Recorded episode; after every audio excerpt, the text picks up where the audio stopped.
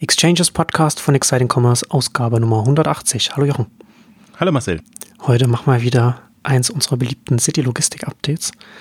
Auch so ein, so, ein, so ein Thema, das jetzt auch äh, immer mehr an Bedeutung gewinnt und mit dem wir uns ein bisschen, bisschen stärker auch mal beschäftigen müssen. Und äh, auch, auch sehr schön, dass wir heute darüber reden können und nicht die ganze Zeit über Amazon reden, sondern wir äh, exerzieren das Thema jetzt mal an einem, einem anderen Unternehmen durch und zwar äh, eher einem kleineren und, und, und noch jüngeren, einem, einem auch, auch glaube ich, für uns auch neu, äh, dass wir als, als Schwerpunkt ein niederländisches Startup mal haben.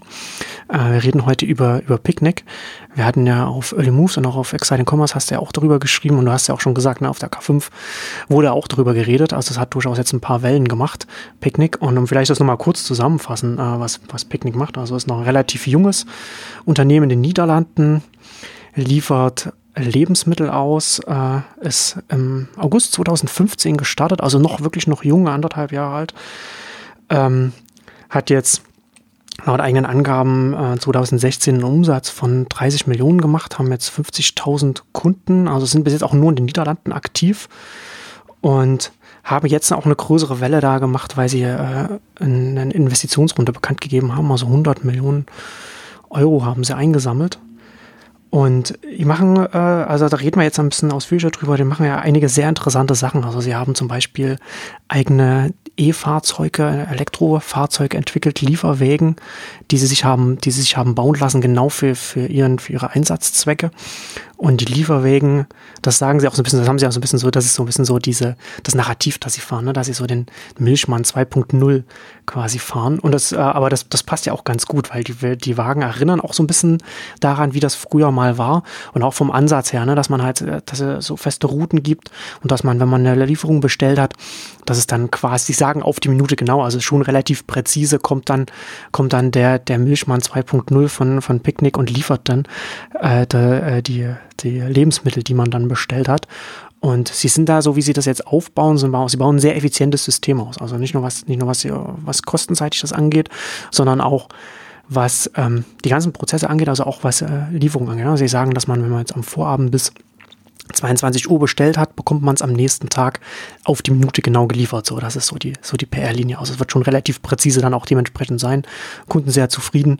Äh, so zufrieden auch, dass sie jetzt, also sie rollen das jetzt in den Niederlanden aus mit dem Geld, das sie eingesammelt haben, bauen das da jetzt weiter aus und äh, haben was auch, was auch eine, eine, eine ganz angenehme Situation auch für ein Startup ist, haben Kunden auf der Warteliste. Ne? Also haben halt ganz viele Leute, die da bestellen wollen, die aber noch nicht bestellen können, weil sie eben, damit sie das sicherstellen können, dass das Versprechen, das sie liefern, dass, das, dass sie das auch, dass sie das auch einhalten können, können sie nicht einfach äh, jeden bestellen lassen, der das, der das jetzt gerne möchte, sondern müssen langsam ausrollen. Auch was, worüber wir dann auch gleich, glaube ich, noch reden können, was ich ganz interessant finde, dass das, was ja ganz wichtig ist, dass man da so ein kontrolliertes Wachstum hat, wenn man sowas, sowas äh, Komplexes aufbaut. Ähm, ja, also ich finde das schon äh, äh, insgesamt sehr spannend, wenn man sich das so ein bisschen so näher anschaut. Und vielleicht, um auch, auch ein wichtiger Punkt, den man dazu, dazu sagen kann, sie bauen das System so auf, dass sie sagen, sie äh, die Lebensmittel günstig anbieten können und aber auch keine zusätzlichen Lieferkosten an den, den, den Kunden noch weitergeben müssen, ne? dass man das, dass sie wirklich alles, alles da abdecken können, was natürlich dann auch die Attraktivität entsprechend erhöht, auch in dann wieder in den Niederlanden, wo es jetzt auch nicht wenig Supermärkte gibt man merkt ja schon so, wie du es jetzt erzählt hast, das ist eine richtig schöne Startup-Story. Also so, wie ja. man sich einerseits wünscht, ähm, ambitioniertes Projekt, äh, irgendwie, also sie verkaufen sich, du hast das jetzt vom, vom Kunden her erzählt, aber in der Branche verkaufen sie sich quasi als die, die Technologie nutzen, um quasi die, die, die bis, bisherige Lebensmittellieferwelt in eine neue Dimension äh, ähm, zu, zu führen und ähm, Deswegen hat das ein paar ganz ähm, spannende Angriffspunkte. Und wir können jetzt natürlich nicht sagen, ob das das äh, nächste große Ding ist, ähm, aber was wir immer schätzen, ist, äh, wenn mal wirklich jemand kommt, der Dinge anders angeht ja. und irgendwie eine große Vision hat, eine Vorstellung davon, wie dieser ganze Lebensmittelhandel auch anders ähm, funktionieren kann. Und ich glaube, deswegen sind auch die Leute hellhörig geworden. Einerseits Finanzierungsrunde immer, auch diese äh, eher in Anführungszeichen besondere Finanzierungsrunde, also eigenartige wollte ich jetzt eigentlich sagen, besonders muss ich nicht in Anführungszeichen setzen, ähm, dass eben nicht VCs eingestiegen sind, sondern Family Offices jetzt, die das wirklich ähm, aus Holland heraus mit dem entsprechenden Geld unterstützen. Im Grunde ist es ein VC-Thema, ähm, aber man kennt ja die, die Hemmnisse der VC-Welt momentan, was derlei Themen angeht. Und was ich auch interessant finde, ich glaube, sie müssen jetzt momentan noch ein bisschen einen Umweg gehen. Ähm, deswegen machen sie quasi alles selber. Aber im Bezug geht es auch so ein bisschen darum, das als Case äh, zu etablieren und das als Denkmodell reinzubekommen. Also alles selber meine ich mit äh, Lebensmittel selber lagern, äh, liefern, äh, Fahrzeuge, alles äh, quasi aus, aus einer Hand, was ihnen auch ähm, ja das also Innovationsmöglichkeiten bietet. Und die haben jetzt, das glaube ich war auch der erste Vortrag, der Next Web, ähm, ich habe das Video verlinkt, ähm, erstmals einen, einen, großen Vortrag gehalten, sind dann auch auf der Shop Talk Europe im, im Hauptprogramm Kino -Session, Keynote Session, ähm, also gehen jetzt an die Öffentlichkeit. Ich vermute jetzt auch, nachdem sie diese Vorphase hatten, die in Holland schon ein bisschen für Wellen gesorgt hat, aber jetzt eher durch die Finanzierungsrunde nochmal größere Kreise gezogen hat ähm, und haben eben diese erste Phase extrem genutzt, wie er das so dargestellt hat, um wirklich ähm, ja ohne einen konkreten Plan zu haben, nur eine Vorstellung davon, wo sie hinwollen, quasi sich Lösungen zu überlegen, wie sie dieses Thema angehen. Und das ist eigentlich ja mit das Spannendste. Also erstmal toll, wenn du als Gründer die Freiheit hast. Und vielleicht, das muss man noch als Hintergrundinfo auch geben, das sind eben keine unbedarften äh, Neugründer. Ähm, sie also Fred Hopper ist, ist der eine Gründer hat Fred Hopper äh, gegründet und, und, und groß gemacht jetzt im E-Commerce-Bereich, das ist jetzt nicht, nicht Kern-E-Commerce im Sinne von, von Handel, aber ist eben sehr lange in der Branche drinnen und hat eben dann auch den Stand, äh, dass man sagt, so jemandem traut man sowas zu und der, der kann Unternehmen aufbauen und managen. Also deswegen ist es auch einfach ein ernstzunehmendes Unternehmen. Wir stehen ja auch gerne auf verrückte Ideen und äh, die, die, erst, die von jungen Gründern kommen. Ähm, aber gerade diese Kombination macht es eben sehr, sehr spannend. Aber natürlich, und das klang jetzt bei dir auch raus, sind auch gut in der Vermarktung und der Selbstdarstellung. Ja. Beide, beide Seiten muss man sehen, aber im, im Grunde, also im Grunde muss es so sein. Und die Lösung, finde ich, spricht auch für sich. Also ich kann nur, ich möchte es gar nicht so wiederholen, aber vielleicht äh, gehen wir auf einzelne Aspekte ähm, ein in, in, die, in bei die, diesem ganzen Thema. Also erstmal die Grundidee, die spricht mich natürlich an, wenn man sagt, wir machen Supermärkte überflüssig warum diese Läden noch überall rumstehen haben, wenn man es auch direkt machen kann. Das ist ja so ihre Story. Das, das, da haben sie auch schöne äh, Chart-Schaubilder, äh, wo sie das zeigen, wo sie einfach sagen, da den Mittel, Mittelsmann schon mal rausnehmen, hat schon enorm viel Potenzial. Dann noch quasi von, von lokalen Lieferanten quasi die Produkte zu sourcen, wie man es halt kann. Also die, die, die Massenware natürlich jetzt nicht, aber man hat die Möglichkeit, sehr, sehr regional ähm, sein Sortiment auszusteuern und einfach dann auch da zu einer Vernetzung beizutragen. Und das, ähm, und was mich total fasziniert, weil ich da ohne ein Freund von bin, also diese, diese Grundinfrastruktur, die eben anders werden muss, oder wo ich mir sage, da passiert in dem Lebensmittel Food-Bereich so viel, was dann auch wieder Rückwirkungen hat. Und das ist jetzt mal ein Modell, was ich hochspannend finde, weil die, die, die Grundkritik ja an dem ganzen Lieferdiensten ist ja, ähm, die verstopfen die Straßen, weil eben Dutzende von Wegen kommen und, und, und quasi sich gegenseitig blockieren und in zweiter, dritter Reihe parken oder was auch immer da dann an, an, an ja, nervigen Geschichten dann einfach passiert. Und das ist also sagen sie nicht so, aber das formuliere ich für mich so, das ist quasi so im Buslinienmodus, äh, fahren die da durch und ähm, der, der, der Fahrer oder der, der Bote ist auch immer derselbe. Das heißt, man, man hat da einen gewissen Zugang und so, du hast es ja auch beschrieben, das ist halt ein beschränkter Einzugsbereich. Das, also, wenn Sie genügend Nachfrage haben, ähm, können Sie wirklich Ihre Routen so aussteuern, dass immer derselbe in einem beschränkten Gebiet bekommt und dann hast du einfach, es geht ja viel um das Thema Vertrauen und, und, und äh, auch die, diese Rückmeldungsmöglichkeiten. Ich glaube, alles, was diese anonymisierten oder anonymen Services jetzt weggehen. Und selbst wenn man ja die Amazon-Reden hört, wie sie sich äh, in der Zustellung die Zukunft vorstellen, Amazon würde jetzt nicht auf die Person setzen, aber Amazon setzt auf die Information. Also, dass man möglichst viele Daten hat und weiß, wie wollen die Leute dann jeweils bedient werden. Und da haben sie einfach einen, einen, einen Vorsprung, weil es wirklich so, ja, dieses Milchmann-Thema. Also, ich finde zwar, das ist ein irgendwie blödes Bild. Ja, es ist ein bisschen ein blödes Bild, aber es ist halt schon Naja, es ist halt, ist halt ein, ein BR-Narrativ, wo man halt ganz viele Sachen aufhängen kann daran. Ne? Aber das äh, finde ich ja insofern auch interessant, dass in dem einen Interview, das du, das du auch auf Exciting Commerce verlinkt hast, können wir dann auch nochmal in die Shownotes nochmal packen. Das war schon sehr, sehr erhellend, dass sie da auch sagen, zum Beispiel, na, was du sagtest, dass, dass die äh, Zulieferer, dass, dass, die, dass die dann halt immer die gleichen sind. Ne? Sie sprechen halt auch von Runnern, also dass sie auch sagen, dass da so eine, so eine Verbindung auch aufgebaut werden soll zwischen, zwischen den Mitarbeitern, die es dann ausliefern und den Kunden. Und sie es auch damit begründen, dass das der einzige Touchpoint ist mit den, mit den, mit den, mit ihren Kunden. Ne? Und, und, das, und, das, und deswegen ist es auch extrem wichtig. Und das fand ich schon auch nochmal so einen interessanten Gedanken, den sie, den sie da mit ins Spiel bringen, weil das stimmt, ne? das ist ja schon auch wichtig. Und du hast halt hier in dem Fall dann auch interessant, Picknick gibt's nur als mobile App, ne? also, also nur die App, wo man das bestellt und dann wird es geliefert. Und bei Lebensmitteln ist dann halt auch immer noch so ein bisschen, kommt da immer noch ein bisschen mehr noch, einfach was Vertrauen angeht. Und da ist es dann schon wichtig, dass man, dass man das dann so ein bisschen anders dann äh, fährt. Ne? Ob das dann letzten Endes dann tatsächlich so dann langfristig so durchgehalten werden kann, weil das dann auch der größte Kostenpunkt ist, die Zulieferer, ist dann wieder eine andere Frage. Aber so ist das jetzt erstmal erstmal angesetzt und so versucht man das umzusetzen. Und, und auch das, äh, finde ich, ergibt, ergibt sehr viel Sinn, gerade in, in dem Kontext hier. Also ich, ich würde es mit dem Busfahrerprinzip vergleichen, also die ja, ja auch ihre selben okay, Linien haben und, und das dann fahren und so.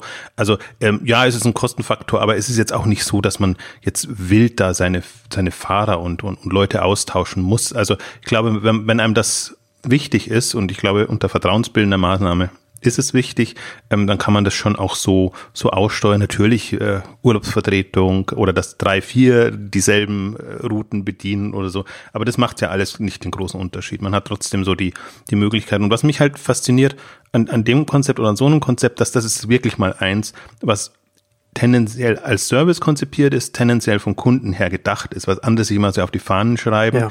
Ähm, aber die meisten denken es eben doch vom Produkt und vom Sortiment her. Also ja. fast alle Lebensmittellieferservices. Ist ja auch schön hier, ne? Genauso wie sie, also wie die Gründer auch sagen. Ne? Also wir haben, wie können wir äh, für die Kunden kostenfreie Lieferungen zu einem, zu einem exakten Zeitpunkt anbieten. Und, von, und das ist der Ausgangspunkt, von dem sie gehen. Und da gehen sie, sind sie die Schritte zurückgegangen, wie können wir das anbieten und darauf äh, haben sie alles dann aufgebaut. Und dann da auch dementsprechend auch schön dann, ne, dann auch die Aussage, dass man dann, dann vielleicht nicht auf gestandene Logistiker setzen können, weil man dann, weil dieses, dieses Wissen, das man aus der Branche mitbringt, einen zurückhält, um zu diesem Punkt über, äh, zu kommen. Na, wo, also, wo man hier zurückkommt auf einer von uns, ich glaube, die letzte Ausgabe war es, wo wir auch über die die notwendige Naivität gesprochen haben, die man auch so manchmal so ein bisschen mitbringen muss, um was komplett Neues aufzubauen, wenn man vom Kunden, vom, vom Endergebnis ausgeht und dann die Schritte zurück macht man optimiert halt in eine andere Richtung. Ja. Ähm, und und das, das ist zum Teil auch konträr zu dem, was, was Logistik jetzt im Versandlogistikbereich ähm, leistet. Zum Teil auch in, in, in dem Lieferlogistikbereich, wie man es wie man's jetzt äh, äh, versteht.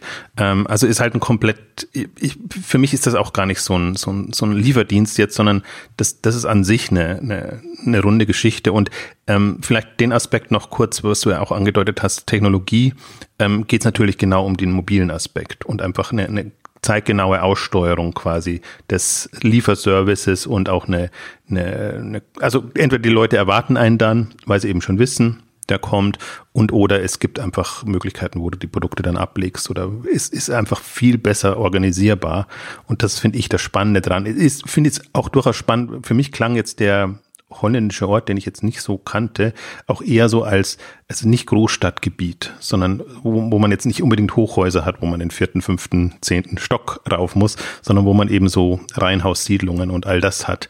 Ähm, und da glaube ich, ist das eine sehr charmante Lösung und da würde ich eben auch sagen, da, also wenn man die, die technologische Dimension sieht, dann ja, viele haben eine mobile Anwendung jetzt zum Bestellen, aber sie nutzen es ja nicht in der Konsequenz, dass man sagt, jetzt alles, was da schon möglich ist, ähm, nutzen wir und und, und integrieren das sinnvoll in, in unseren Service. Und das ist eigentlich für mich auch wirklich ein spannendes Moment. Ich glaube auch, dass dass ich mich inspiriert das dann einfach auch jetzt das, was die sicherlich durchdacht haben, auch für mich nochmal durchdenken, zu durchdenken. Und zwar in allen Aspekten. Also Lagerung ist das eine, Lieferung ist das andere, mobile Anwendung ist das, ist das dritte, dass man, wenn man jetzt mal wirklich auf der grünen Wiese überlegen kann, wie möchte ich so eine mobile Anwendung äh, entwickelt haben oder wie, was, was soll die für eine Aufgabe erfüllen?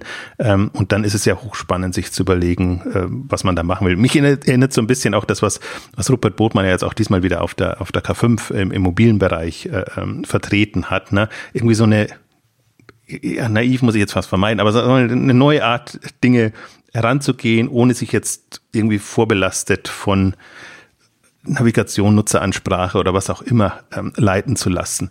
Und das ist meine, Hoffnung. Also ich bin auch immer ein Freund davon, das jetzt nicht eins zu eins zu nehmen, sondern eher zu sagen, das ist jetzt ein Denkansatz, der, der hochspannend ist, weil auch dieses Konzept, das kann in zwei Jahren komplett anders aussehen. Wenn Sie einfach Ihre Erfahrung gesammelt haben, einfach sehen, nee, das haben wir nicht. Oder meinetwegen, ich glaube, was, was die jetzt ja durchaus überrascht haben dürfte, ist, ist diese ganze Sprachsteuerung und alles, was da kam. Meine, wenn Sie 2015 hm. gestartet sind, die ganzen Services kamen erst nachher. Also du bist da auch schon wieder im, im, im Grunde hinterher.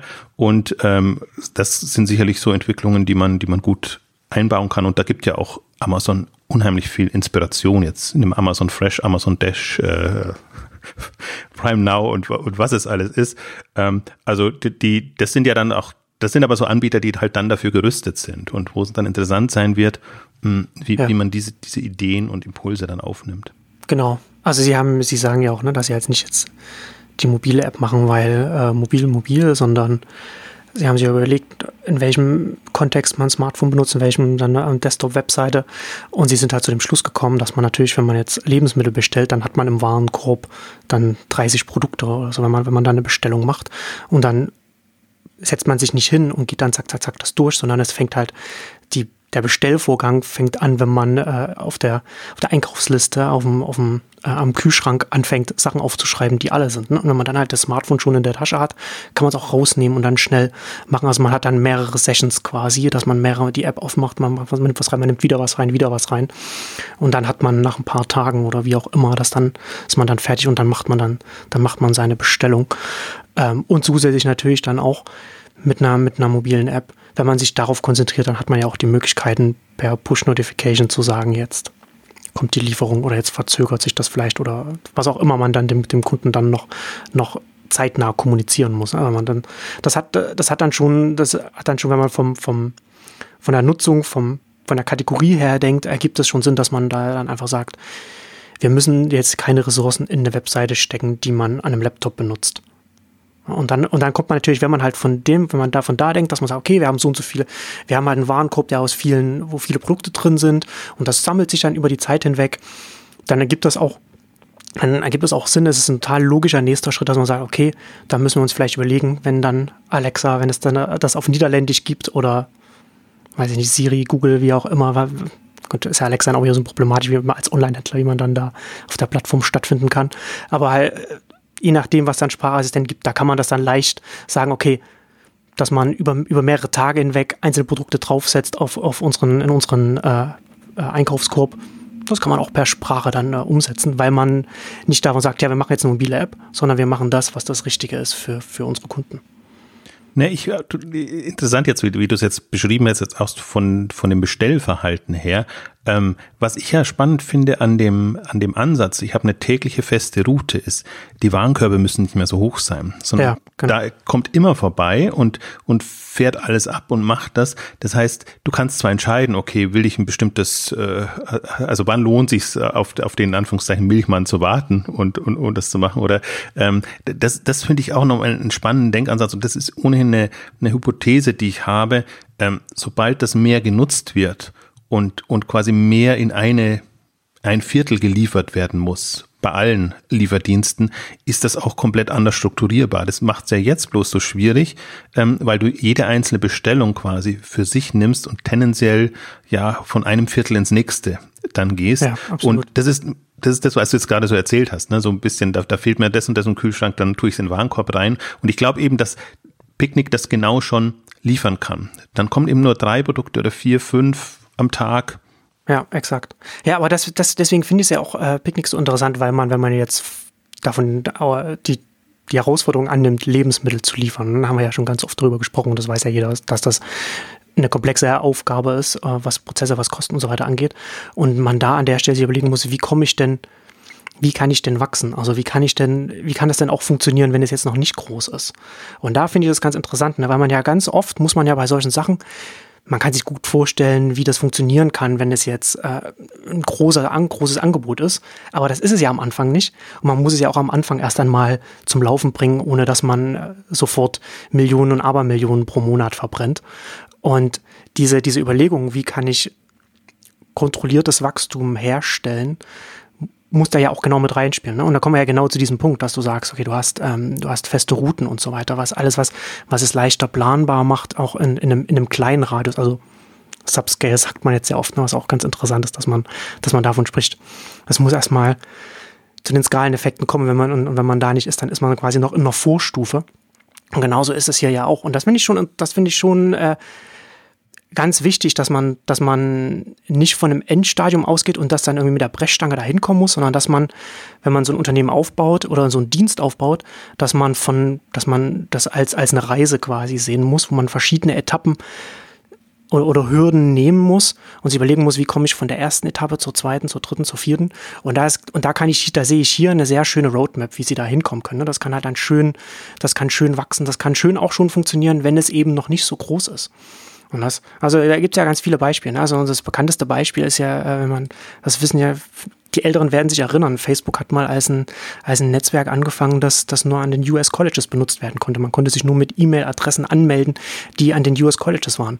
Und wer das Wer der Facebook-Effekt gelesen hat, so dieses Buch aus den Anfangstagen von Facebook, weiß, dass das ganz banale Gründe auch gehabt hat, weil es so einen Ansturm auf dieses Netzwerk gab, dass sie nur nach und nach zusätzliche Colleges, zusätzliche Universitäten hinzunehmen konnten, wenn sie die Server, wenn alles stand. Also sie haben es sozusagen vorbereitet und dann haben sie erst den nächsten Markt hinzugenommen. Und zur gleichen Zeit ist Friendster immer wieder ausgefallen, ausgefallen, ausgefallen, weil sie eine Funktion hatten. So Friends, Friends by Friends war das, so dass das, was sehr rechenintensiv war, was dazu geführt hat, dass der Dienst oft ausgefallen ist. Und das hat Facebook den Vorsprung gegeben und da haben sie mit kontrolliertem Wachstum konnten sie wachsen und dann konnten sie es immer weiter dann ausweiten, bis sie es dann, bis sie es dann ganz geöffnet haben. Und das hat mich so ein bisschen daran erinnert, wie das, wie die, wie, wie, wie hier jetzt.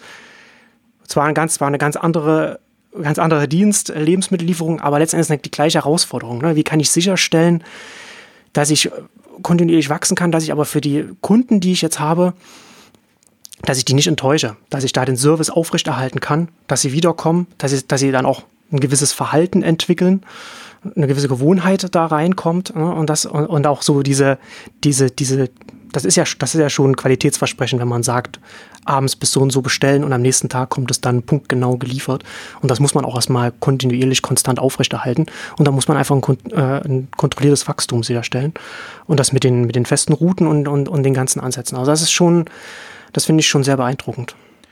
Also mich fasziniert ja ohnehin so diese Bottom-up-Lösungen. Also und äh, ist interessant jetzt, weil im, im deutschen Markt wird ja immer versucht, in dem Lebensmittelbereich irgendwie, das muss komplett deutschlandweit funktionieren und das muss man machen können. Und dann hätte man jetzt fast gesagt, okay, Niederlande ist jetzt mal ein Land in der Dimension, da könnte man ja so einen Ansatz fahren und sagen, jetzt machen wir eine hollandweite äh, Lösung in dem Bereich und da genau den anderen Weg, den ich den smarteren finde. Und ich glaube, ja. gerade für diese Themen und was mich immer sehr irritiert, und kann man jetzt auch sagen, okay, ja, gehen jetzt ja bloß Berlin und, und, und München und Hamburg, aber zum Beispiel Rewe ist eben durchaus auch stolz darauf, dass sie sagen, wir können schon glaube ich, 70 Städte oder äh, Regionen oder so abdecken. Ich weiß gar nicht jetzt, was genau die letzte Zeit war, aber das ist halt auch problematisch. Also das ist, die Denke ist nachvollziehbar, aber für so einen komplett neuen und im Grunde ja auch revolutionär neuen ähm, Ansatz sehr, sehr schwierig. Und ich finde jetzt, ich habe mir gerade überlegt, als du es erzählt hast, jetzt auch von der Argumentation her, warum kann ein Picknick das so machen? Also es ist auf jeden Fall vernünftig, aber manchmal ist es ja auch dumm, das so zu machen, weil dir dann andere Konkurrenten in die Quere kommen. Wenn ich jetzt mal so überlege, so Shopwings oder andere, die jetzt versucht haben, im deutschen Markt Fuß zu fassen oder so, die jetzt irgendwie keine eigenen Lieferfahrzeuge haben oder nicht irgendwie da einen, einen, einen, einen also irgendwas, was, was, was sie einzigartig macht, ähm, tun sie natürlich auch schwer. Also da muss man dann eher auf Tempo setzen und, und, und kann dann erst ähm, optimieren. Aber Picknick eben genau mit den eigenen Fahrzeugen, mit dem sehr darauf, äh, sehr bewusst auf, auf lokal lokale Bedürfnisse gemünzten Modell, ähm, die können natürlich auch da also die haben einen Fuß in der Tür und es kommt so leicht niemand rein. Also deswegen können sie jetzt ja auch in die Öffentlichkeit gehen und natürlich könnte jetzt äh, an einem anderen Ende von Holland äh, jemand anderes äh, äh, sowas starten. Das wäre aber auch nicht so schlimm, sondern dann hätte man halt zwei unterschiedliche Lösungen. Ähm, aber es kann nicht für für so, ich glaube für keinen solcher Service kann kann es so eine so eine Extremskalierung geben, sondern äh, die die die weil was, was ich, was ich meine, na, du kannst das nicht mit der Brechstange von 0 auf 100 so etwas hochtreiben.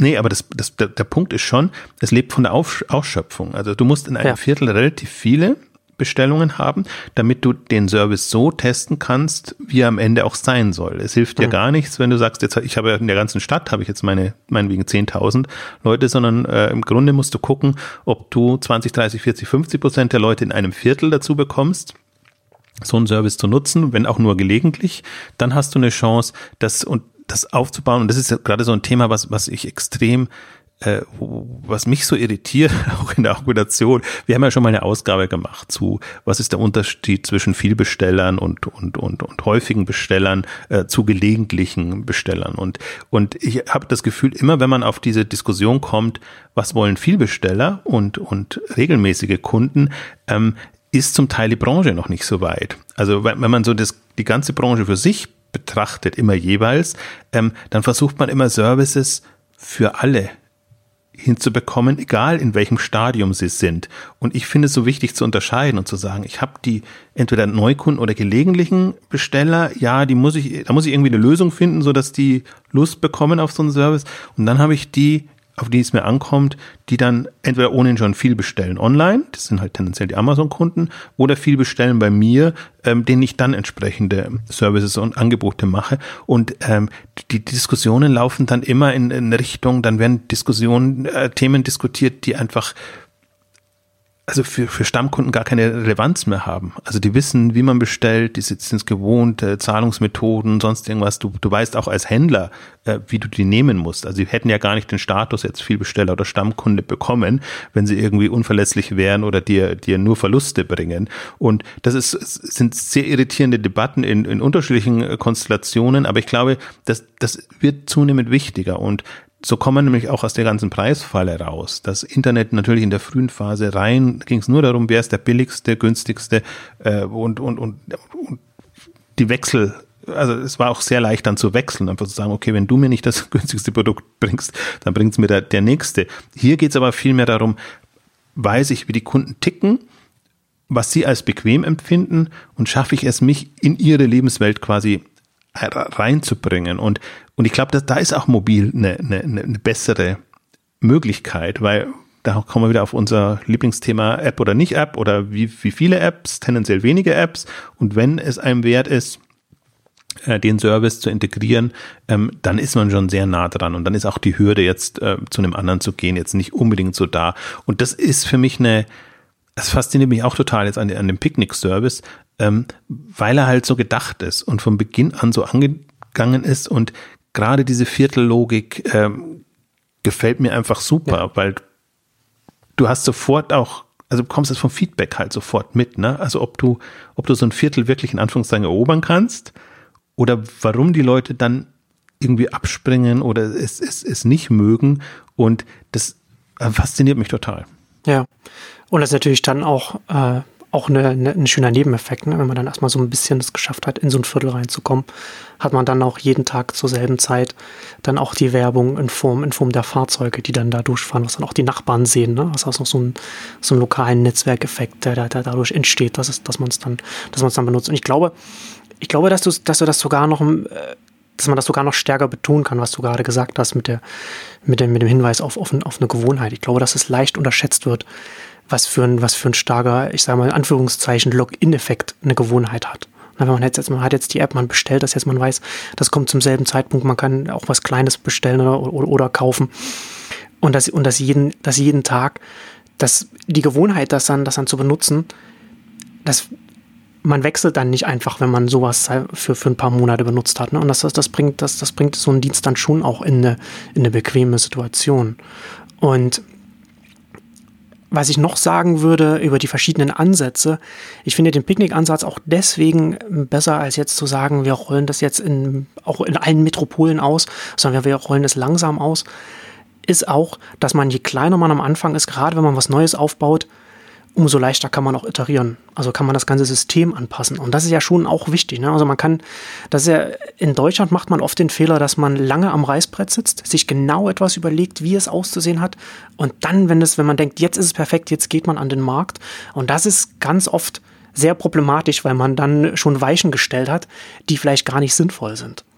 Und dass man dann halt nochmal zurückgehen muss. Und es ist sehr schwierig, dann Sachen äh, zu ändern, wenn man jetzt in ganz vielen, selbst wenn man nur in Metropolen startet, aber in ganz vielen verschiedenen Märkten dann schon Prozesse etabliert hat, die nochmal zu ändern, äh, statt wenn man sagt, man hat jetzt, man hat jetzt in einer Metropole, in einer zentralen Stadt, in der man das, in der man etwas testet und dann, wenn etwas so weit wie möglich funktioniert, es dann, es dann weiter ausrollt und dann äh, die, die Prozesse, die man sich dann erarbeitet hat, iterativ, dann in anderen Märkten dann von Null an aufzubauen, ist sehr viel einfacher, als wenn man dann schon die Reißbrettprozesse dann wieder, äh, wieder anpassen muss.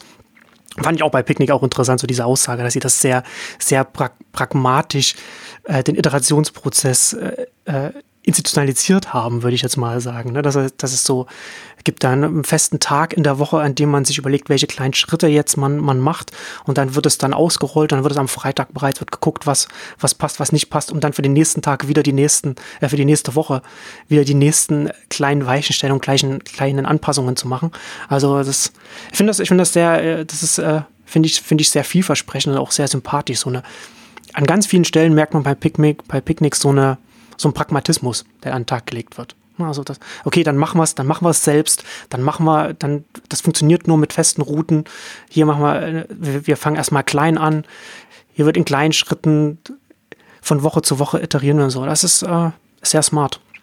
Das beschreiben Sie auch ganz gut, auch wie Sie dann mit den Gemeinden oder mit, mit den Kundenvertretern arbeiten. Also dann wirklich da auch hingehen und, und, und einfach so Sessions machen. Also äh, ich, ich glaube, ich halte jetzt zum Beispiel nichts davon, wenn man sagt, ähm, die, die Kunden können einem Feedback geben, was sie genau wollen. Da gab es jetzt auch wieder, es gab eine schöne äh, Jeff Bezos Session nochmal äh, die, mit, mit ihrem Customer Obsession Geschichten, was ja, ja. irgendwie ein Dauer, äh, was schon fast nervt, wenn, wenn das immer jeder sagt, aber ja. ähm, wo, wo, wo auch nochmal betont, es geht nicht darum, so in Anführungszeichen zu besessen zu sein und die Kunden zu fragen, was sie wollen, sondern sich in deren Situation rein zu versetzen und ein Gefühl dafür zu bekommen, was man denen denn liefern müsste, ähm, dass sie äh, äh, entsprechend äh, das, das, das äh, toll finden. Ja. Und ich glaube, die, die, diese Mischung, aber deswegen musst du ja trotzdem mit den Leuten sprechen und diese Mischung. Ja, oder nicht sprechen, aber man sieht ja, es geht ja nicht darum, was die eigenen Kunden sagen, sondern sich anzugucken, wie sie sich verhalten, was sie machen.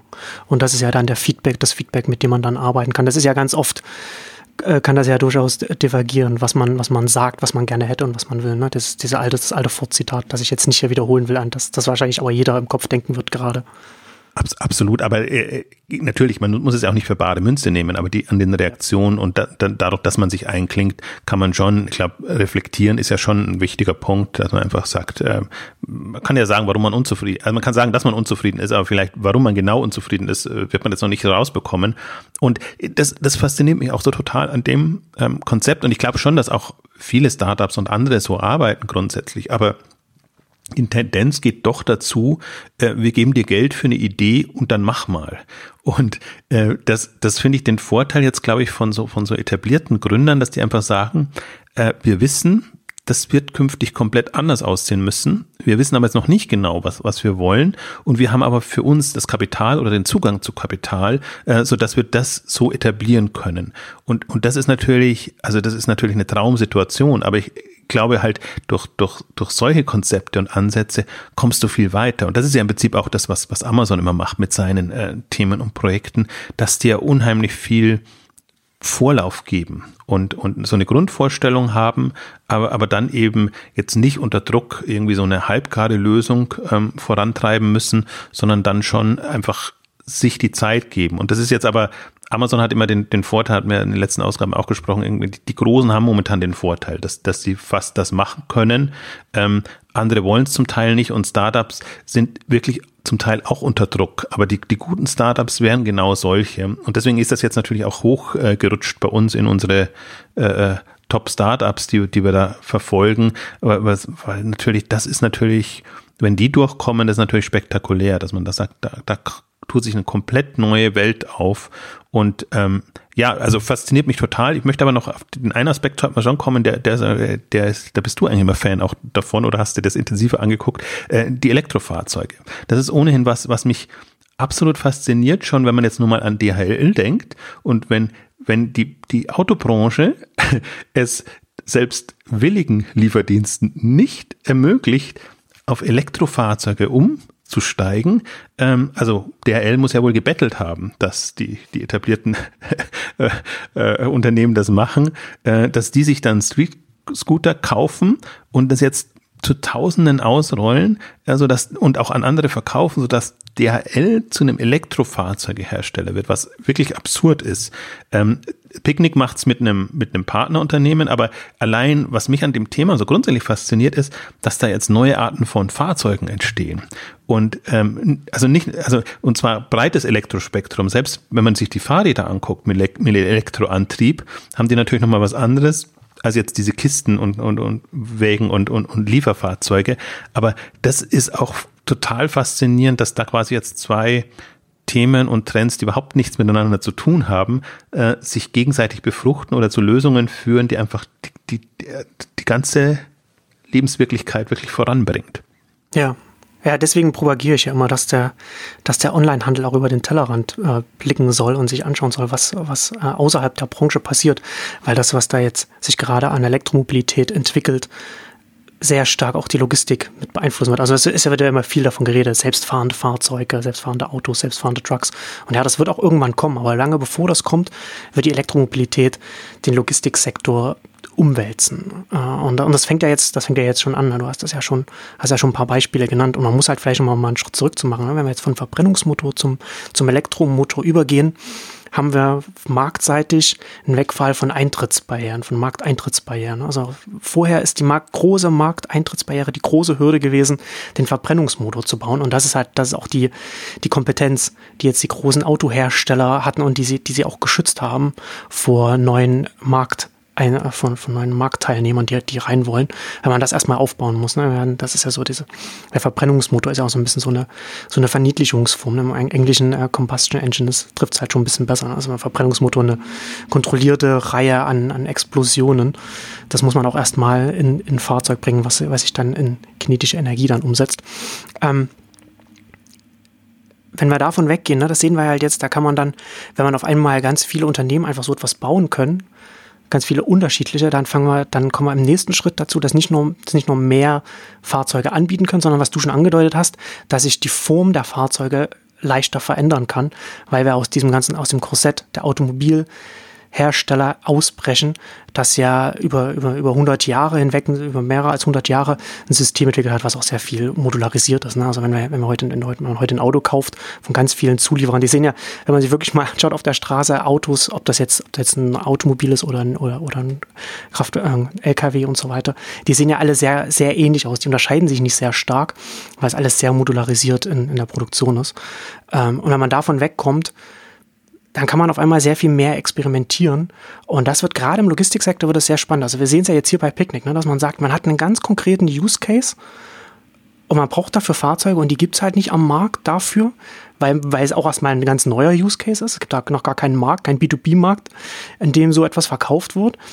Äh, und dann gibt's ja, und dann eine Rewe passt, passt dann so bestehende Fahrzeuge an. Und natürlich interessanter ist es dann, wenn man von, von null auf hingeht und sagt, okay, was können wir denn alles weglassen? Was für eine Größe brauchen wir denn? Wie leicht, ne, dann wird es halt auch leichter. Dann hin und her, äh, zum, da hat man auch nicht so die, die, die Fahrtkosten dann hin, äh, um, um es dann von A nach B zu bekommen. Und die ganze Art und Weise, gerade wenn man sagt, man, man muss eine, man, man braucht eine Kühlkette, die immer immer geschlossen ist, also eine komplette Kühlkette, ne, dann ist es, dann kann man das genau so machen, kann man das auch modular aufsetzen und, und so verschieden.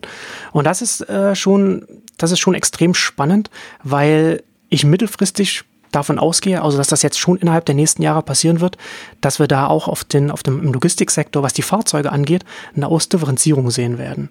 Und, ne, also wie gesagt, das fängt ja jetzt schon an. Picknick, du hast DHL genannt, Äh, in, in China hat sich die Logistiktochter von Alibaba jetzt eine Million E-Fahrzeuge bestellt. Also es sind ja noch, da geht es jetzt nicht um eine Million LKWs, sondern es sind auch dann so sehr, sehr kleine Fahrzeuge, aber eine Million Fahrzeuge, ne? das ist halt auch eine Hausnummer. Ist natürlich auch wieder Alibaba, PR, Offensive Deluxe immer, klar, muss man halt mitdenken. Aber das, das kommt dann auch da noch mit dazu, ne? aus, aus, aus China heraus.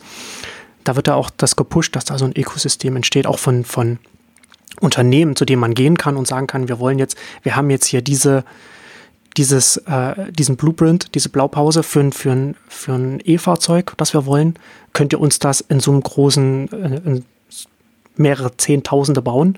Da wird es bald Hersteller, Anbieter geben für, oder beziehungsweise zum Teil wird es die auch schon geben, zu denen man gehen kann als, als Online-Händler oder als Logistikdienstleister in Europa und sagen kann, baut mir das, so wie wir das wollen. Und dann das, also das wird dann schon nochmal für den ganzen Logistikbereich äh, eine extrem spannende Phase.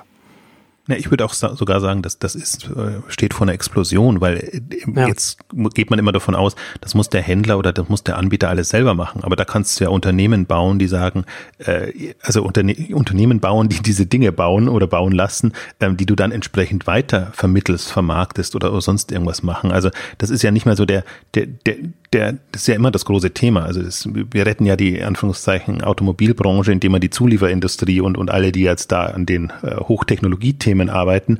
Ähm, aber die Konkurrenz ist ja quasi, das sind vergleichsweise kostengünstige Fahrzeuge, die äh, in keinster Weise mehr den Aufwand haben, die sich zum Teil, also wenn man sich mal so eine Tesla-Fabrik äh, anguckt oder, oder Berichte darüber liest, also das ist ja quasi durchroboterisiert äh, und, und äh, das ist äh, also extrem effizient ähm, zu machen. Und ähm, das ist jetzt mal das, ist das eine Thema, da möchte ich jetzt auch nicht drauf eingehen, sozusagen, was, was bedeutet das Arbeitsverlust und, und alles damit, was, was damit einhergeht, sondern ähm, die Dynamik ist damit äh, ist eine unheimliche Dynamik, dazu, die da zu erwarten ist. Und mich, mich fasziniert ja auch jetzt im Picknick Umfeld zum Beispiel, die ja bewusst sagen, meine Güte, ich muss, brauche ein Fahrzeug, das vielleicht 40 Kilometer Reichweite hat und, ja. und irgendwie keine, es muss ja nicht wahnsinnig schnell sein. Genau. Ähm, das macht ja auch nochmal einen riesen Unterschied. Ne? Also man hat die Reichweite und man kann sagen, okay, das Fahrzeug muss nur 40, 50 kmh maximal fahren. Also es muss jetzt auch keine hohe Geschwindigkeit haben. Das all, all diese, wo man sagt, das sind meine Anforderungen, das reduziert ja auch die Produktionskosten enorm, wenn man sagt, man braucht jetzt nur einen Elektromotor, der so und so, man braucht eine Batterie, die so, die einen so weit bringt, man braucht einen Elektromotor, der nur so und so schnell fährt. Das muss, so ein Fahrzeug wird ja niemals auf eine, auf eine Autobahn oder auf eine Straße zwischen, zwischen den, äh, zwischen den großen Städten kommen. Und das macht schon, das macht schon einen enormen Unterschied. Das ist ja das Witzige daran, das finde ich so spannend, weil das im Grunde sind lahme Krücken im, im bisherigen Verständnis, wo man immer so auf, ja. auf PS und auf Stärke ja. und auf, auf, auf ganz andere Aspekte geachtet hat. Und jetzt geht man da quasi in eine komplett andere Richtung. Äh, auch das müssen ja auch nicht so, so mächtige, dicke Brummer sein oder so, die sich jetzt auf der Autobahn durchsetzen können. Äh, also es ist ganz faszinierend, sich das, das zu vergegenwärtigen. Und da würde ich eben auch sagen, also das äh, die Dynamik, die unterschätzt man eher. Gerade fürs also, Thema City-Logistik, ne? Ist das, ja. ist das extrem. Also ich, ich, mir ist es eben aufgefallen, wenn ich, wenn ich sehe, sehe wie, wie alleine DHL so eine Dynamik äh, in Gang bringen kann und wann haben die Street Scooter übernommen ähm, und dann eben die ersten Tests gemacht und so. Und wie schnell rollen sie das jetzt aus als Thema? Noch ein bisschen von einem anderen Hintergrund, dass natürlich da immer auch das Thema Umweltverträglichkeit und solche Aspekte mit reinfließen, würde ich jetzt eher so mal sagen, das ist eher unter weichen Aspekten, aber immerhin jetzt sagen, reden sie ja auch schon darüber, dass es ein zweites Modell oder andere Modelle kommen sollen. Also dann wird, wird sich das auch ein bisschen ausdifferenzieren. Und das ist ja genau das, was äh, mir gefehlt hat, ich glaube jedem, der, der gefehlt hat, der irgendwie die Entwicklung der Computerindustrie angeguckt hat versus die Autoindustrie, äh, wo man einfach sich wundert, dass innerhalb von 50 Jahren oder 100 Jahren eigentlich so wenig Revolutionäres äh, passiert. Ne? Wir, wir, wir sind tendenziell, ist, ist alles sehr gleichförmig und glaube. Ja, das ist der Fluch der, der Fluch der Modularisierung und der Fluch des, der Fließbandproduktion. Ne? Wenn man, wenn einmal was läuft und das muss dann in großen Stückzahlen laufen und das sind dann komplexe Produkte, die auch mehrere Tonnen wiegen, das läuft dann und das, äh, das ist, da hat man dann auch Iterationsprozesse von, von einem halben Jahrzehnt und, und mehr, bis, was, was neue Modelle und so etwas angeht. Und das, um, um was er jetzt mit dem Wechsel zur Elektromobilität, um das vielleicht, um das vielleicht noch abschließend zu sagen, sieht man was wir, was wir jetzt gesagt haben, kann man zusammenfassen unter einer Entbündelung des, des Fahrzeugs. Also vorher hat man dadurch, dass es äh, mit dem Verbrennungsmotor modularisiert und, und Fließbandproduktion, da muss es dann halt innerhalb von so und so viel, so kurzer Zeit muss das vom Fließband laufen. Da hat man dann eben Fahrzeuge, die zwar nur in der Stadt eingesetzt werden, die aber eigentlich theoretisch auch woanders eingesetzt werden können. Und jetzt wird es entbündelt, jetzt kann man sagen, man geht sehr, sehr, sehr spitz runter und sagt, wir machen es nur für diesen kleinen Einsatzzweck, den, den wir hier konkret vor uns haben. Ich glaube halt, insofern kann man ja fast schon jetzt Händler ermutigen, zumindest auch in die Richtung zu denken. Ja, absolut. Und ich glaube, die, diese zwei Facetten auch einerseits sich von, vom Lebensmittelhandel jetzt so vom Picknick und Co. zu inspirieren lassen und zu sagen, ähm, die machen jetzt für ihre Zwecke etwas, sich dann andererseits zu überlegen, was jetzt für die eigenen Kundengruppen oder meinetwegen auch für die Produktsortimente, wobei das finde ich das den, fände ich den unglücklicheren Fall, ähm, sich zu überlegen und, und eben in der Kombination mit, ich muss es nicht selber machen. Also ich finde das jetzt mit Picknick, also im Grunde mietest du so eine äh, Flotte an. Ich sehe da so ein bisschen kommen, was, was so Sixt und Co. Ja. im, im, oder die ganzen Carsharing-Dienste kann man vielleicht auch nennen. Ähm, da, da kann es viele geben, die einfach so eine Logistik- oder Fahrzeugflotte für einen betreiben. Ja. Das sehe ich dann auch wieder so aus also vielleicht ist es Entbündelung oder nicht, kann man so nennen, aber auf jeden Fall ist es, ist es eine, eine, eine Aufteilung der, der Geschäftsprozesse und äh, ich glaube, kein Händler wäre bereit, irgendwie das als Investment einzugehen und zu sagen, ich muss mir da jetzt eine dicke Flotte aufbauen, sondern die, die, die Modelle, Leasing und was es alles gibt, die sind ja, die sind ja gegeben, die haben sich ja in den letzten Jahren äh, entwickelt. Aber da wirklich auch, auch den Aspekt nochmal stärker zu überlegen und, und ähm, ich sehe ohnehin, die, die, die klassische Logistik ist so ein gewisses Nadelöhr ist das falsche Wort, aber ähm, das, das, das führt ein bisschen in die falsche Richtung. Also weil, weil wir immer noch von Versandlogistik ausgehen, wie sie eben mal früher war und wie sie auch effizient ist, zum Teil auch jetzt von, von Brieflogistik, äh, wie, wie, wie wir sie hatten. Ähm, aber die, die, die Märkte und die Marktdimensionen sind einfach erheblich größer, so dass man sich jetzt wirklich überlegen kann, ähm, wie, also das ist ja immer, was mich ja eigentlich treibt und was ich immer versuche, durch diese Zahlen und Größenordnungen zu verdeutlichen, dass man sich halt einen, einen Marktvolumen von Faktor X vorstellen muss. Und dieser Faktor X kommt halt schon in fünf Jahren oder spätestens in zehn Jahren. Und dann kann man nicht irgendwie so aus einer Historie heraus sagen, okay, das linear weitergedacht, so und so und so. Und dann kommt irgendwie ein Umbruch, sondern das, das, das eine wird das andere ersetzen, aus meiner ja, ja. Sicht das, was wir jetzt haben, ist für eine Vergangenheit gut geeignet gewesen. Äh, für, eine Zukunft ganz, ganz schwierig. Und deswegen hängen wir ja auch immer so an dem, oder eigentlich äh, an dem Thema City-Logistik, ähm, generell Versandlogistik und auch an den revolutionäreren Konzepten. Also das ist, das ist so ein bisschen meine Hoffnung, dass wenn man jetzt, klar, man, man sieht es langsam, was, was da kommt und was, was auch ja, ich würde es auch gar nicht mehr E-Commerce Versandhandel nennen, wie auch immer man es dann nennt, aber was da jetzt an den ganzen Liefergeschichten kommt. Ich komme ja immer wieder nur auf mein, mein Infrastrukturthema zurück. Ähm, auf welche Infrastruktur setze ich letztendlich aus, auf? Und zwar technologisch hatten wir schon, logistisch, in allem Lagerhaltung bis, bis, bis eben zur Lieferung. Ich finde durchaus jetzt auch spannend, sich zu überlegen im Picknick-Kontext, wie muss, muss, muss so eine Depotlogik aussehen? Die müssen natürlich jetzt mal mit einem tendenziell großen Lager starten und dann loslegen. Aber wie kann das auch in die Viertel reingehen? Und einen anderen Aspekt, den wir vielleicht noch zum Schluss kurz ansprechen können, ist auch, ähm, wie kann man das erweitern? Also die, die Picknick ist natürlich vorsichtig, die sagen, also war interessant, da war so eine kleine Fragesession natürlich, was, was macht er noch, in welche Richtung geht er rein? Und niemand wird jetzt sagen, was, was so das Endziel ist, aber man, man sieht schon zum Teil, jetzt haben sie, also sie nehmen halt Produkte immer gleich mit, liegt in der Natur der Sache. Äh, die, die, die Fächer sind ja dann ohnehin leer. Also das können Sie machen. Sie haben zum Teil Bücher geliefert und, und zurückgenommen, also so ein Bibliotheksmodell da gefahren. Und ähm, das ist halt, wenn du mal so einen Service hast, der auf festen Touren durch deine Viertel kutschiert, ähm, dann kannst du dir überlegen, was kannst du auf Basis dieser Struktur machen. Und dann ist eben ich fand, mich hat, was mich in der letzten Saison, sage ich jetzt mal Halbjahr am meisten beeindruckt hat, war, und das hätte ich nicht vermutet, äh, Gunter Dück, Dück äh, der Vortrag auf, auf der Schweizer, auf der Züricher äh, E-Commerce-Veranstaltung, der halt auch dazu motiviert hat, einfach äh, Dinge neu zu denken und nicht davon auszugehen, wenn das jetzt jemand anders macht, dass er sich an dieselben Regeln hält, sondern dass, dass Dinge einfach aus einem, in eine andere Richtung effizienter werden. Und dass man nicht quasi mit dem bestehenden Tools sich überlegt, wie, wie kann man das machen und wie kann man es nicht machen. Das Gegenargument ist ja immer da. Das rentiert sich alles nicht, das, das geht sich nicht aus, das ist zu zeitintensiv, zu kostenintensiv.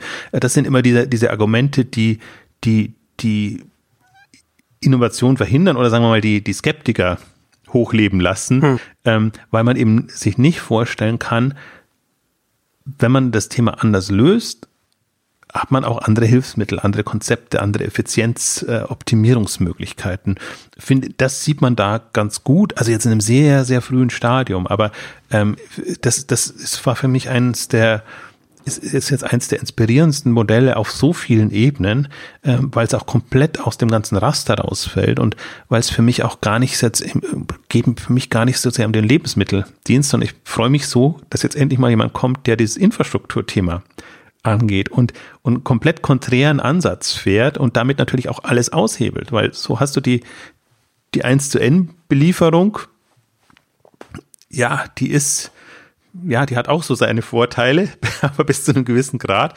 Und jetzt hast du hier, also diese Routen, also nicht, nicht missverstehen, diese Routen haben auch ihren Nachteil. Also du bist halt jetzt auch nicht spontan schnell, sondern du bist berechenbar in dem, ja. was du tust. Deswegen kann es immer noch sein, dass man auch, auch schnelle äh, Dinge braucht, die dann eben äh, äh, etwas. Deswegen finde ich es ja immer sinnvoll, dass man so etwas nicht als einen, als einen, als einen festen Zustand sieht, sondern das kann sich ja entsprechend weiterentwickeln. Also so eine feste Route kann ja aufweichen, wenn man eine entsprechend hohe Kundendichte hat.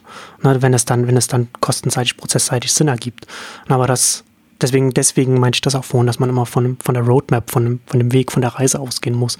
Dass so ein, so ein Dienst sich, je nachdem, in welcher Größenordnung er sich befindet, ja dann weiterentwickeln kann. Und das, was du sagst, die Nachteile von so einer festen Route sind ja auch offensichtlich.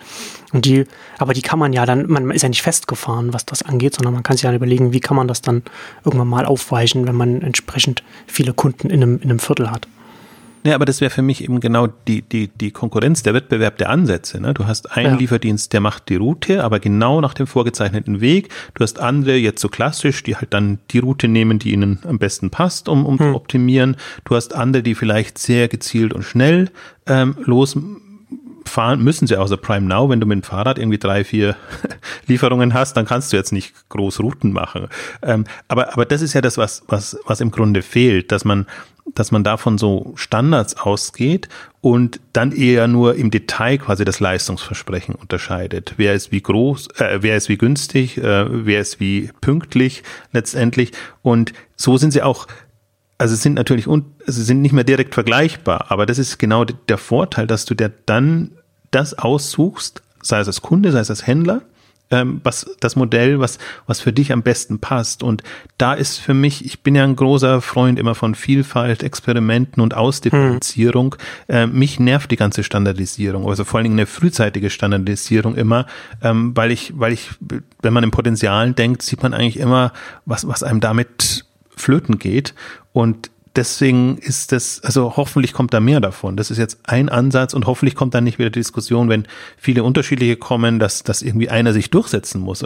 Weil ich glaube an eine Welt, wo, wo, wo unterschiedliche, gerade unterschiedliche Dienste äh, jeweils ihre Chance haben und viel bessere Chancen haben. Und um daran anzuknüpfen, was du gesagt hast, ich glaube durchaus jetzt daran, dass ein Picknick jetzt nicht auf feste Routen festgelegt ist. Aber ich fände es schade, wenn man, wenn man das Routenkonzept aufweichen müsste, sondern man kann daneben eben noch andere Konzepte setzen, mit anderen Wegen, mit anderen Services dann dran. Ja, also Zus Zusatzdienste dann. Ne? Aber die feste Route hat natürlich auch, hat er das, äh, was ich vorhin schon meinte, ne? die Gewohnheit, auch die, die Vorhersehbarkeit, wenn man weiß, okay, wenn ich jetzt heute bis dann und dann bestelle, dann weiß ich das dann, da kommt der morgen vorbei und da ist das, da ist das dann drin zu dem Zeitpunkt. Das hat natürlich auch schon äh, auch der, auch der Nachteil kann, kann Vorteile mitbringen, wenn man es mal, wenn man es mal so sagen will, was, was die Vorhersehbarkeit angeht. Aber vielleicht so abschließend, was, was ich noch noch ansprechen äh, möchte. Mm, wenn man jetzt so ein bisschen, bisschen in, in die nähere Zukunft schaut, dann wird es, wenn wir jetzt von tatsächlich sagen, okay, jetzt haben wir mit der, mit der Elektromobilität, haben wir eine Ausdifferenzierung, was die Fahrzeuge angeht. Das heißt, wir haben auch bei den Logistikdiensten, bei den, den Möglichkeiten, was man anbieten kann, haben wir auch eine Ausdifferenzierung. Und das ist ja dann auch nochmal, finde ich, wird, eine, wird mittelfristig eine interessante Dynamik entstehen, weil wenn man jetzt heute als Online-Händler hingeht, man hat, dann hat man, hat man DRL, dann hat man Hermes, man hat die Lokalen, man hat äh, Kurierdienste.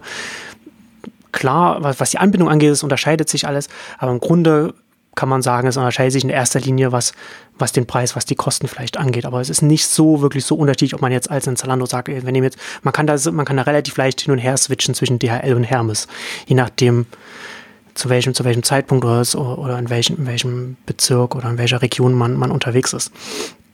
Mit, mit den, wenn sich die Fahrzeuge selbst verändern und damit dann auch die zugrunde liegenden Kosten sich auch verändern und auch die Ansätze sich verändern, ähm, sehe ich damit auch, dass ich auf der Logistikseite auch das so weit verändert, dass auch Logistikdienste kommen werden oder vielleicht auch ein DHL sich so weit verändern wird, wenn es, wenn es, wenn es schnell genug ist, dass es gar nicht mehr so leicht vergleichbar ist mit einem, mit einem anderen Logistikdienst und dass man als ein, als ein Online-Händler sich dann vielleicht auch genau überlegen muss, auf welchen man setzt und vielleicht, je nachdem, welches Modell man fährt, gar nicht mehr jeden nehmen kann und vielleicht, je nachdem, welches Modell man nimmt, vielleicht auch in eine gewisse Abhängigkeit kommt, weil ein Logistikdienstleister vielleicht so nach vorn schießt. Also das ist auch so eine, so eine, so eine Strategieüberlegung, die man, wo man jetzt anfangen kann, sich auch so ein bisschen so Gedanken darüber zu machen. Ist es sinnvoll, selbst was aufzubauen wie ein, wie ein Picknick? Ist es sinnvoll, da äh, irgendwo zu investieren?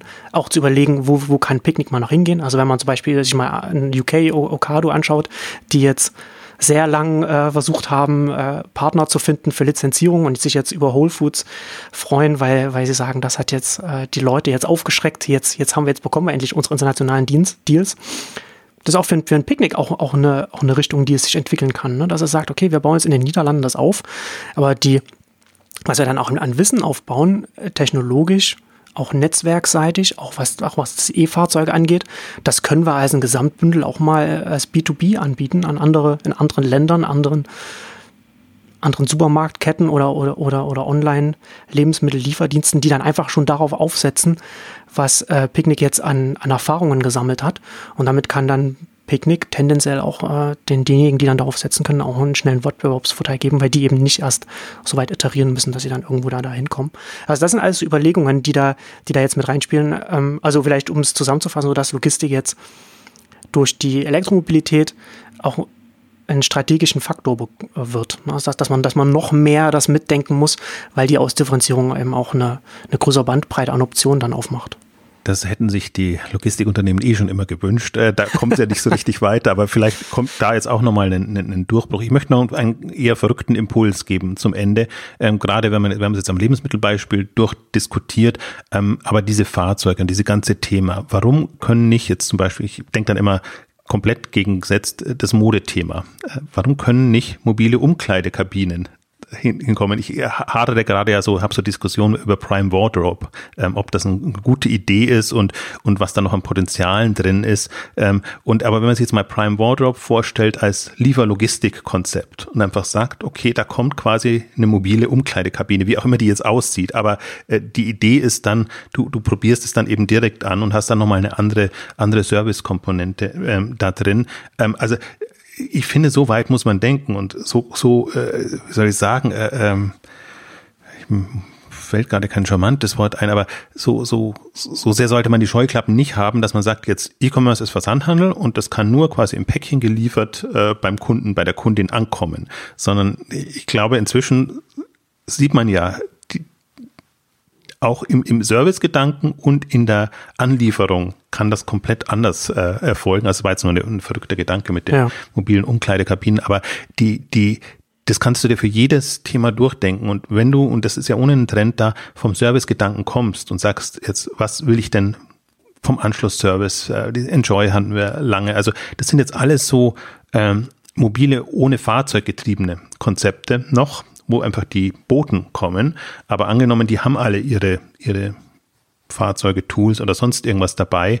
Ähm, also ist natürlich absurd. Deswegen bin ich da voll bei dir. Wenn das jeder, jeder sein Ding macht, dann kommen wir auch nicht weiter. Aber wenn das äh, als Serviceangebot auch weiter äh, vertrieben oder, oder zur Verfügung gestellt werden kann, dann ist das natürlich äh, faszinierend, wenn man sich mal überlegt, wo, wo wir da stehen könnten ähm, künftig. Ja. Und ja, ich glaube, ich hoffe, das haben wir so ein bisschen rüberbringen können. In dieser Ausgabe ging halt wirklich mehr, wieder mehr darum, um, um Perspektiven zu eröffnen, aber das wäre ohnehin die Ambition jetzt bei Exciting Commerce und generell einfach wieder ein bisschen mehr über den Tellerrand zu gucken und nicht nur in der Optimieren der an, an die Optimierung der bestehenden Strukturen zu denken und auch die, sich die bestehenden Player anzugucken, sondern einfach auch dazu gucken, was, was gäbe es an radikal neuen Ansätzen.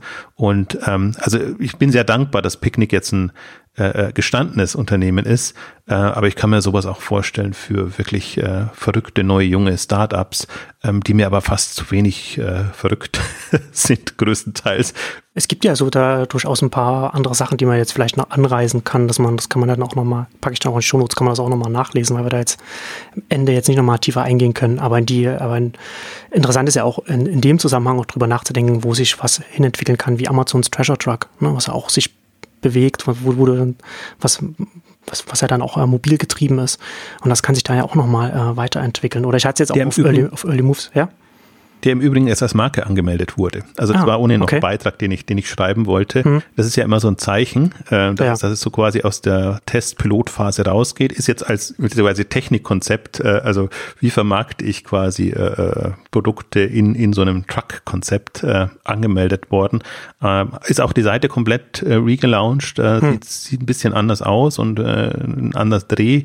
Ähm, ja, also ich glaube, diese, diese stationär Komponente und also diese, diese werden eine, eine Rolle spielen, weil es eben um, um, um Logistik und mobile Steuerung, also mobile Ansätze geht, im, im Sinne von, von äh, mit dem Handy, Smartphone, äh, die auch, die auch nutzen zu können und einfach ein bisschen äh, da kann man eben den Impuls fördern. Also wir haben jetzt heute sehr stark über, über natürlich sehr berechenbare äh, Konzepte gesprochen, aber den, den größeren Spaß macht natürlich Überraschung und, und, und, und, und solche Ansätze. Und ich glaube, die sind genauso möglich. Da wäre das ein gutes Beispiel. Ja. Und als letztes Beispiel noch, äh, hatte ich auf Early Moves auch drüber geschrieben, äh, Bingo Box, ein chinesisches Unternehmen, die machen quasi so äh, wie Amazon Go, muss man sich das vorstellen, äh, Läden, die dann auch quasi äh, wie Container sind, in die man da reingehen kann, nur mit, nur mit der, mit der Smartphone-App, natürlich mit, über WeChat läuft das dann alles in China, klar. Und die haben dann auch diese, kann man auch Räder dann ausfahren und kann dann die Container dann auch in anderen, an woanders dann hinstellen, so dass dann auch als Franchise soll das dann auch aufgestellt sein, dass die Franchise Nehmer dann entsprechend entscheiden können, wo es am vielversprechendsten ist. Also das dann auch nochmal ein bisschen, bisschen weiter denkt, wenn man sagt, man sagt nicht einfach nur einen Container, den man immer mal irgendwo hinfährt, sondern das noch sehr viel mobiler denkt. Da gibt es einiges an, an Konzepten, die heute vielleicht verrückt klingen, aber die äh, durchaus Sinn ergeben können. Und das ist auch, auch interessant, dass dann vielleicht so die Offline-Komponente des Handels dann letzten Endes eher auf Rädern stattfinden wird, wenn man sich mal so drüber nachdenkt. Ja, aber neu gedacht und anders gedacht. Ne? Genau. Nicht als Rettungsprogramm für, für das, was jetzt im Prinzip überholt ist, sondern wirklich als was, was zusätzliche Möglichkeiten und, und, und Services bietet. Und was mich an diesen ganzen mobilen Geschichten auch fasziniert, dass sie halt dann auch zu den Leuten hinkommen können. Oder in, in also Innenstadt ist ja im Prinzip ein, ein wirklich schwieriges Konzept, weil dann alle in die Innenstadt müssen. Das ist als, als, als Magnet äh, natürlich toll, aber jetzt von der also, also da gibt's effizientere oder, oder andere äh, Möglichkeiten, äh, wenn du das direkt im Viertel machen kannst. Ich kann mir da super Sachen vorstellen, wo, wo auch tatsächlich da wieder wo tatsächlich der Lebenswert steigt, jetzt aus, aus einer anderen Richtung. Momentan achten alle sehr auf die Innenstädte, aber ich glaube, die, die Wohngegenden und, und äh, durchaus auch die ländlichen Regionen und alles, das ist ja mindestens so, so wichtig und, und muss einfach auch überlegt sein. Und klar, die Innenstädte müssen sich dann was anderes einfallen lassen. Ähm, aber mich fasziniert, mich fasziniert, ich bin ja immer jemand, der von, von Alternativen her denkt. Und ähm, das ist, sind alles so Ansätze, die, die ich hochspannend finde. Genau. Ich auch. Und damit kommen wir zum Ende unseres großen City Logistik Updates. Vielen Dank fürs Zuhören und bis zum nächsten Mal. Tschüss. Tschüss.